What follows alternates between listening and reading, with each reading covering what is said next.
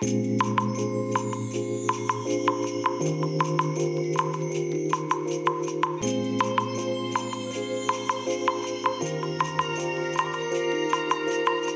い皆さんこんにちはこんばんは。お疲れ様でございます。本日はですね3月30日木曜日でございます。えー、ただいまねお仕事終わりましてこれから帰るところでございますけども、えー、今日はねあの皆様にまた、えー、買い物のね、えー、ご報告をちょっとさせていただければと思います。えまた買ったのかよって何買ったんだよっていう話になるのかもしれないんですけども、まあもしかしたらね、このポッドキャストラジログのね、もうタイトルで、え出てしまっているかもしれませんが、え実はね、ブラックマジックの BMPCC4K、これをね、中古でポチってしまいました。お金がないって言ってるのによく買うよねってね、突っ込まれそうなんですけれども。ねえ。いや、でもね、あのー、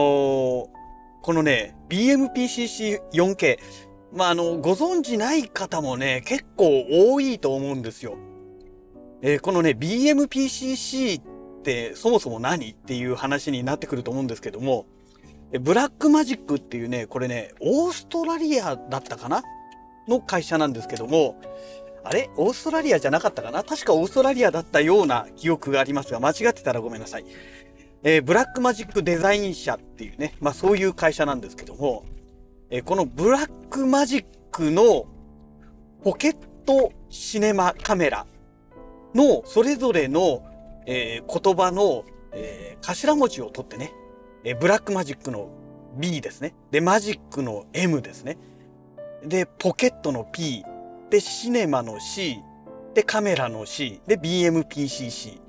で、まあ 4K が撮れるカメラなので、BMPCC4K ということでね、えー、まあこういう安直なね、まあカメラのネーミングにはなってるんですが、ね、あのー、このカメラ実は昔私持ってまして、で、その後ね、この BMPCC4K を手放して下取りに出しつつ、えっ、ー、と、BM、PC、BMPCC6K Pro をね、えー、購入したんですね。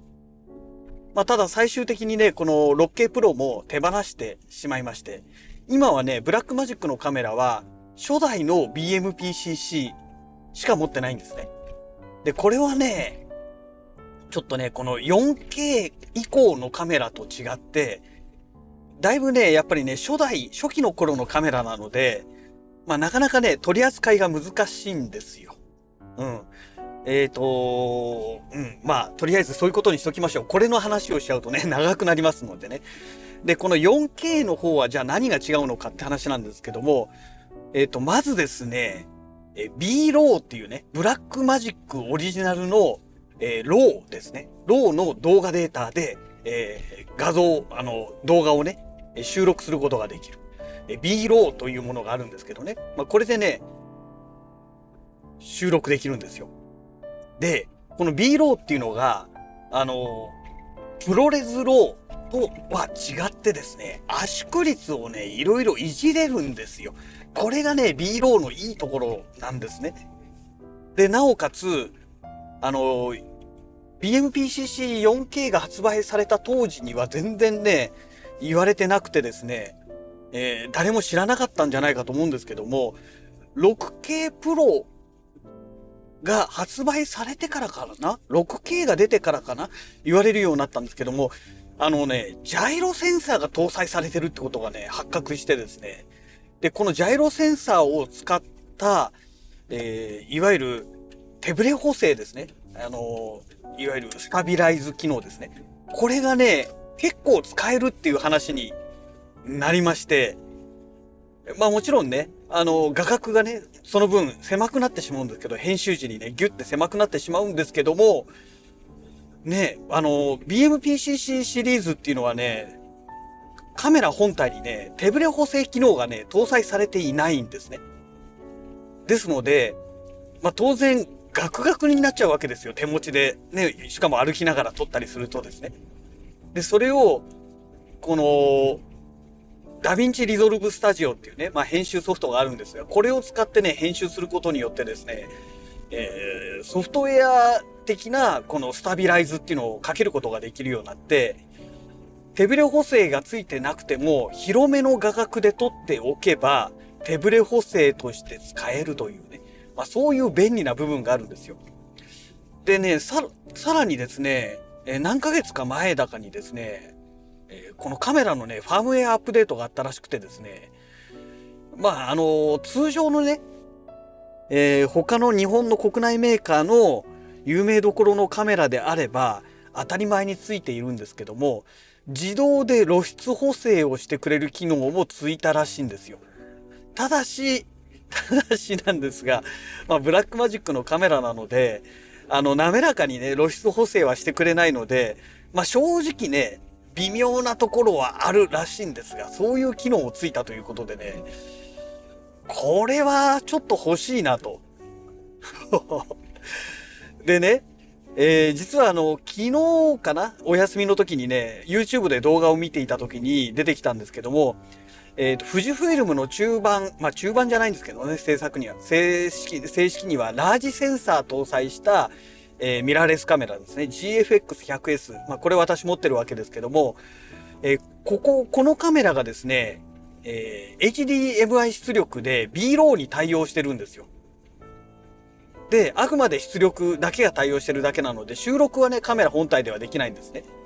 で、 Blackmagic から出ているビデオアシスト 12GHDR っていうね、モニター型のレコーダーがあるんですが、これに HDMI ケーブルで接続することによってですね、あの要は B RAW でね、収録することができるようになるんですね。で、まあ本当はね、もっと早くからね、これね、私ね、使ってね、やればよかったんですよ。両方とも持ってるわけですから。ただね、まあコロナの関係余った撮影にね、全然もうずっと行ってなかったものですから、未だにね、試していないんですね。で、GFX100S と、このビデオアシスト 12GHDR っていうね、えー、このモニター型のね、レコーダーなんですけども、この両方を使うとね、ものすごくね、システムがね、大きくなってしまって、なおかつ重くなるわけですよ。だからね、まあ正直ね、なんだろう、個人の撮影で使うにはね、ちょっとね、現実的じゃないなと。この素人のね、趣味の世界で撮るにはね。うん。もうガチでね、ハマってる人なんかいいのかもしれないんですけども。でね、YouTube の動画を見てましたら、どうなのかなと思って見てましたら、どうもね、えっ、ー、と、フルサイズのミラーレスカメラ、シグマの FP っていうカメラがあるんですけども、ものすごいね、コンパクト、フルサイズなのにコンパクトっていうね、えー、カメラですけども、この FP プラスビデオアシスト 12GHDR を使った時の、えー、B ローと GFX100S の時の B ローで比べると、どうもね、シグマ FP の方が画質が断然いいというね、えー、そういうね、検証されてる、まあ、検証はしてないか、えー、そういう動画がね、アップされてまして、ぜひね、その、どこがどれだけ違うのかっていうのをね、比較したね、え検証動画っていうのをね、できればね、一緒に出してくれればね、本当良かったんですけども、まあその YouTuber さんが言うには、もう明らかに目で見てはっきりとね、あの、シグマ FP の方画質がいいということを言ってるんですよ。同じ B ローでもね。で、ましてや、FP よりも、え、GFX100S の方がセンサーが大きいわけですよ。にもかかわらず、まあ、シグマ FP の方がいいっていうね。だからもしかしたらね、あの、まあ、センサーは FP の方が小さいんですけども、画素数はね、当然ね、FP の方が全然小さいわけで少ないわけですよ。なので、いわゆるセンサーの画素ピッチがね、FP の方が大きいのかもしれないですよね。うん。なんかね、そういうオチなのかもしれない。だからね、シグマ FP の方が画質がいいというね、まあ、話になっているのかもしれないなという感じがね、ちょっとしましたね。はい。で、まあそんなものもあってですね、で、まあ要は、その今 B ローが撮れるカメラというと、その GFX100S とビデオアシスト 12GHDR の組み合わせでしかね、今私のこのカメラの環境ではね、それしかもうないんですよ。で、ね、今、私のカメラのラインナップっていうのが基本的にはもうこの OM1、OMDS の OM1 と、えー、それからパナソニックの GH6 ですね。えー、要はマイクロフォーサーズが今主体になりつつありますので、そうするとね、マイクロフォーサーズのマウントのカメラで揃えた方が何かとね、都合がいいわけですよ。レンズの使い回しって意味でね。ってなった時に、うーん、まあ発売のタイミングで見るとね、もうね、発売されてね、今年の8月だか9月で4年になるんですけども、この BMPCC4K が出てね、えー、なんですけども、どうしようと思ってね、で、マップカメラを見ましたら、中古でね、今ね、決算セールっていう関係でね、3月31日まで10万円ぐらいで出ている中古のものが8万7千いくらとかでね、買えちゃうわけですよ。ええー、と思ってね、じゃあそんなに安く買えるんだったら、もうポチっちゃった方がいいだろうと。ね、後で後悔するぐらいでしたらね、予算全然もう、私の来月の予算もね、はるかに上回る金額なんですけども、もうポチっちゃえっていうことでね、えー、実はポチってしまいました。うん。ということでね、えっ、ー、とまあポチったのがね、もう夕方でしたので、カメラが届くのはね、4月1日、明日、明後日ですね。明後日の夜、自宅にね、え届く予定にはなっているんですけれども、いやー、またね、